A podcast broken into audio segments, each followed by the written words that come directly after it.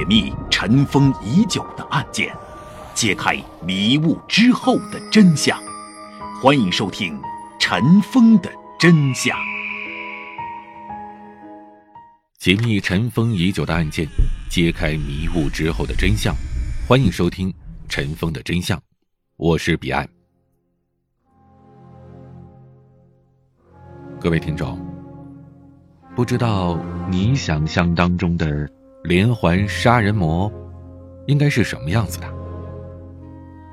他们可能会带着阴郁的眼神，穿行在黑夜当中，无声的寻找着下一个猎物；可能会用残忍的手法杀害猎物之后，光明正大的离开，甚至留下了自己的个性签名作为对警察的挑衅。但是，你是否想过？同一条街上，偶尔和你擦肩而过，还会点头问好的大叔，在夜幕降临之后，会露出另一个面孔。平日里极其普通、毫无惹眼之处的人，或许正在暗处搅动着整座城市的神经。今天，我们要说的，就是这样一个让人胆寒的连环杀人犯。上世纪八十年代，在美国纽约州的罗切斯特市，一名毫不起眼的中年男人，在三年时间里杀害了十几名女子。他将女孩们一个个的勒死、分尸，并且弃尸在日内西河畔。警察对他的犯罪手法和行踪是毫无头绪，许多家庭也因为他而支离破碎，整座城市也因为他。而陷入了恐慌。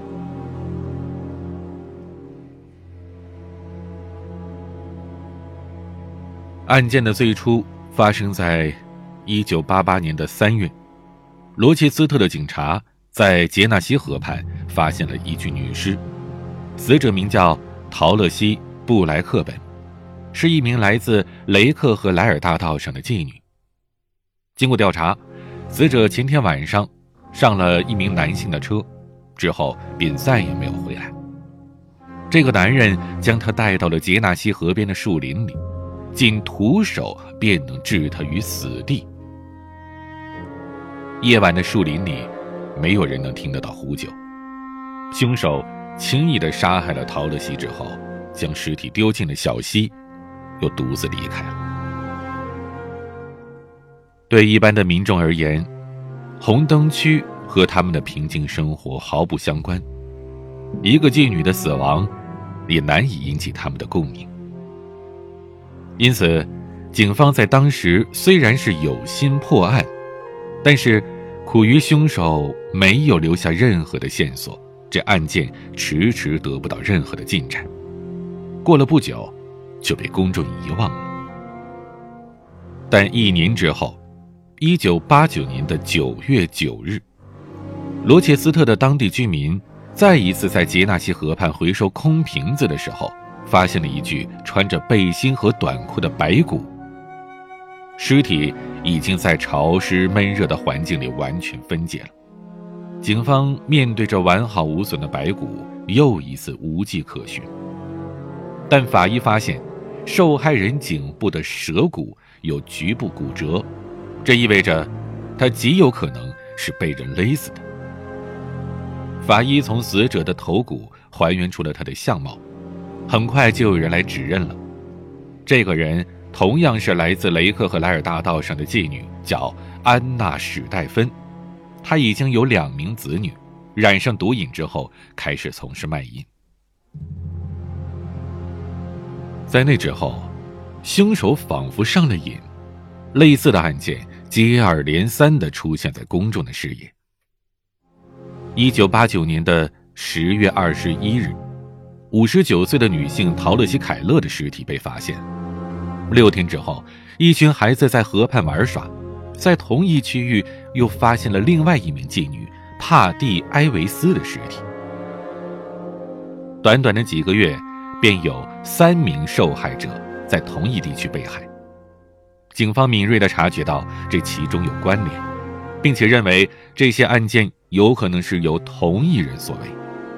但是为了避免引起社会的恐慌，警方对外宣称帕蒂和陶乐西都是自然死亡。然而，不断出现的死亡事件引起了媒体的注意。一位专门从事犯罪报道的记者科瑞·威廉察觉到了其中一个案件的蹊跷：帕蒂·埃维斯，也就是最晚发现的那具尸体，是被藏在纸箱和白布之下的。威廉认为，自然死亡的人不会自己走到树林里，还爬到一堆纸箱当中，因此他怀疑警方隐瞒了真相。于是。威廉亲自前往雷克和莱尔大道，与街上的妓女套话，并且得到了让他震惊的消息。在当时，流言已经在这些女孩当中传开了。据说，这条街上有一个专门针对妓女下手的杀人犯，已经有好几个女生惨遭毒手了。就在这次交谈之后，短期内，又有两名年轻妓女失去了踪迹。威廉为此感到心痛，并且认为警方办案不力，而且持续的隐瞒消息，欺骗大众。他决定借助媒体公开真相，并且借助舆论对警察加以督促。威廉和他的记者同行们在罗切斯特时代联合报上刊登了报道，向读者公布了罗切斯特有一个连环杀人犯正在流窜作案。而就在报道发布的当晚。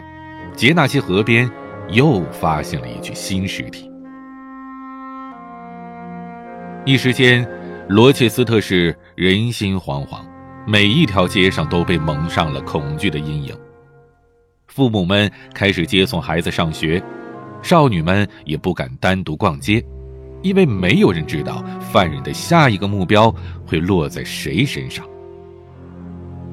而当地的警察也顶着巨大的压力。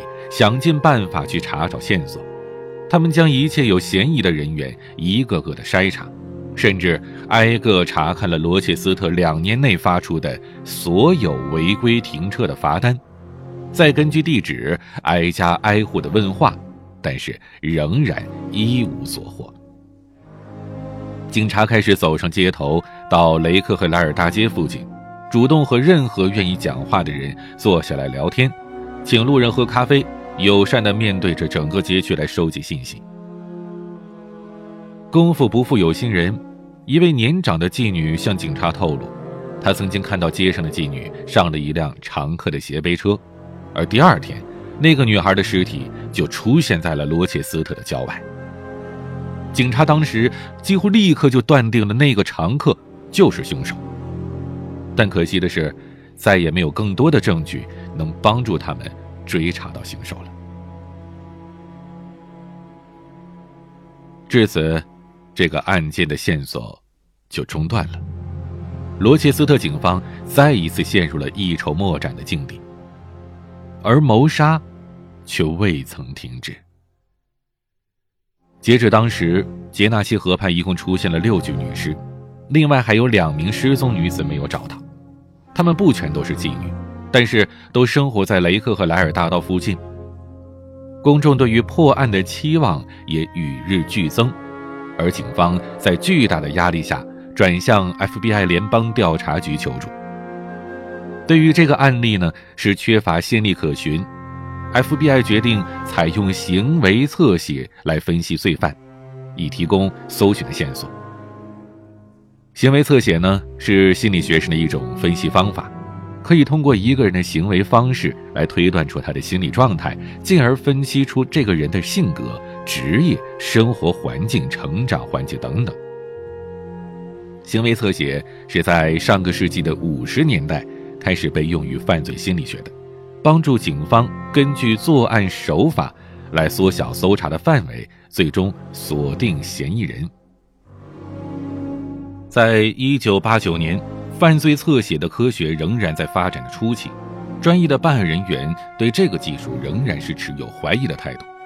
在他们看来，行为侧写是案件转入死胡同之后，出于无奈采用的下下策，它的可靠性是全然未知的。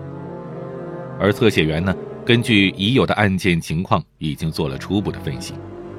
犯人完成一桩凶杀案的过程需要做出很多个选择，而侧写员呢，就是逐一的分析这个凶手他到底选谁做被害人，用什么手段行凶，而尸体又会被遗弃在哪里呢？事实上，凶手常常会选择自己熟悉的地方进行抛尸，这样就可以减少在不熟悉的路径中被发现的几率。因此。这个案件的凶手很有可能就是罗切斯特本地的居民。在这一系列的连环案件当中，受害人都是被徒手勒死的，而且凶手没有使用任何的绳索或者其他的道具。由此可见，他是一个非常强壮的人。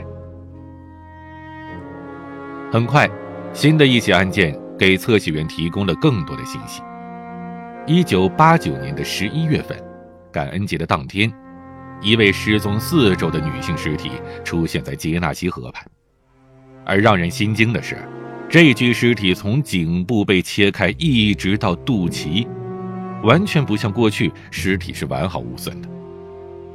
测写员从中发现了一些端倪：尸体被发现的时候呈俯卧状，尸斑呢是人死之后在地心引力的作用下血液沉积形成的。由此可以发现呢。凶手将女子杀害之后离开，当时尸体是仰卧的。过了一段时间，尸斑已经形成了，凶手又返回来，将死者胸前割开，并且把他翻了个身。那为什么凶手会返回，并且再一次的破坏尸体呢？测写员分析，凶手的犯案手法变得更加残忍，这意味着凶手的自信心正在不断的增加。他坚信自己可以不断的作案，而警察呢，却是对他毫无办法。他多次行凶之后，仍然可以逍遥法外，这给他带来了极大的满足感。他开始认为自己是坚不可摧的，无往不利的。所以，他回到案发现场，炫耀成果。这就等于是在向警方挑衅，跟这帮警察说。哼，就凭你们，抓不住我。